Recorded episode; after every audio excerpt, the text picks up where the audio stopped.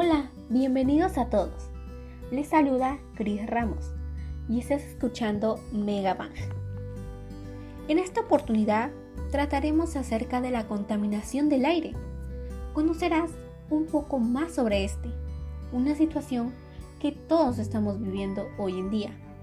Al igual que daremos a conocer algunas causas y algunas recomendaciones para detener todo esto ya que nadie quisiera tener un planeta así de contaminado. ¿O alguien lo quisiera así?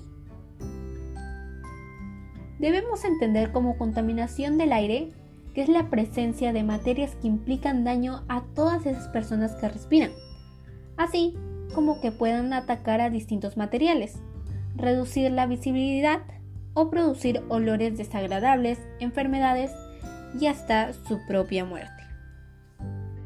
Lamentablemente estamos viviendo una situación muy difícil y alarmante para todos. Según una infografía del año 2016, nos dice que 3,8 millones de personas mueren prematuramente cada año por la contaminación del aire doméstico. El 18% de las muertes se deben a accidentes cerebrovasculares.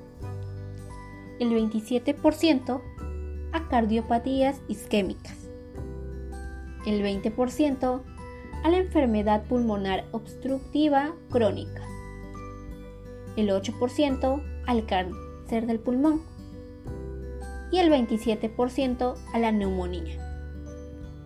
Las principales causas de la contaminación del aire están relacionadas con la quema de combustibles fósiles. La combustión de estas materias primas se produce en los procesos o en el funcionamiento de los sectores industriales y del transporte por carretera, principalmente. Por ejemplo,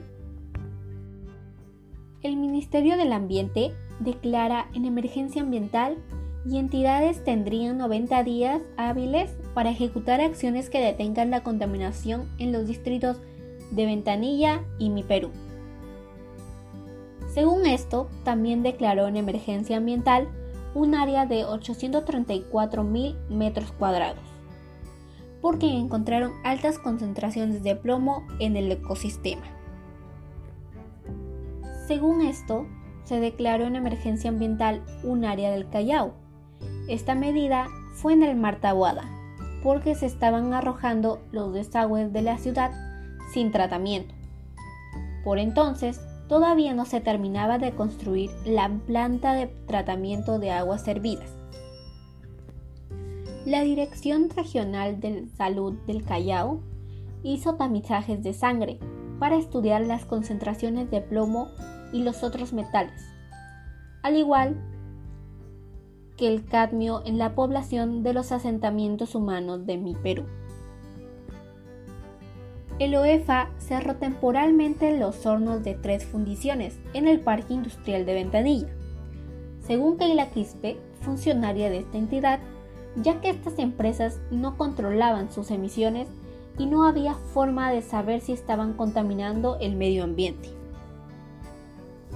Otras principales causas de la contaminación del aire son Muchas fábricas y centrales eléctricas utilizan productos químicos en su actividad. Estos generan contaminación en las áreas de trabajo, afectando especialmente el aire. Combustibles fósiles. Una de las máximas fuentes contaminantes del aire son estas, tales como la energía que emanan los automóviles por su combustible, el cual emite dióxido de carbono, que después asciende hasta la capa atmosférica. Erupciones volcánicas. Los volcanes expulsan a la atmósfera elementos altamente contaminantes, como el azufre, el hidrógeno, el cloro, el flúor, el metano o el dióxido de carbono. El ganado produce metano y amoníaco y unido a la quema de residuos agrícolas, la silvicultura y otros usos del suelo, genera cerca del 24% de todos los gases de efecto invernadero emitidos en el mundo entero. Pero todo esto podemos frenarlo depende de nosotros. Entre las acciones para mitigarlo tenemos contrarrestar los efectos de la contaminación ambiental en la salud a partir de prácticas cotidianas de actividad física. En vez de ir en auto, podemos ir caminando o tal vez en bicicleta, ya que así estamos haciendo actividad física y también estamos reduciendo la contaminación. Ventilar la casa y limpiar el aire. Son muchas las maneras a través de las que contribuir. La tecnología también es una gran aliada para mejorar la polución ambiental en interiores, además de ventilar a diario durante mínimo 10 o 15 minutos para renovar el aire interior. Evitar fumar. El tabaco daña el medio ambiente desde su proceso de siembra. Para que el cigarro llegue a manos de sus consumidores, pasa por un proceso en el que más de 3.000 sustancias químicas son añadidas a él. El humo que el cigarro desprende queda en el aire por horas y daña a muchas más personas, y no solo al fumador. Disminuir la cantidad de residuos sólidos que producimos en casa. Por ejemplo, separar los envases de plástico, el papel y cartón el vidrio, la materia orgánica y los restos, para así depositarlos en el contenedor correcto. También, cuando tiramos comida a la basura, estamos desperdiciando también la energía y el agua empleadas para la producción, el transporte, el almacenamiento y la gestión de residuos. La reconciliación con la creación debemos examinar cómo es que dañamos la creación de Dios, para así después poder reflexionar y pedir perdón. Porque cuando Dios nos creó, también como regalo nos, dio la tierra y debemos de aprender a cuidarla. Poner en marcha acciones cotidianas. Estas hacen un bien en la sociedad, porque así podemos contribuir a muchas cosas, pero debemos tener en cuenta que casi siempre tiende a difundirse invisiblemente. Pasión por el cuidado del mundo. Vivir la vocación de ser protectores de la obra de Dios es parte esencial de una existencia.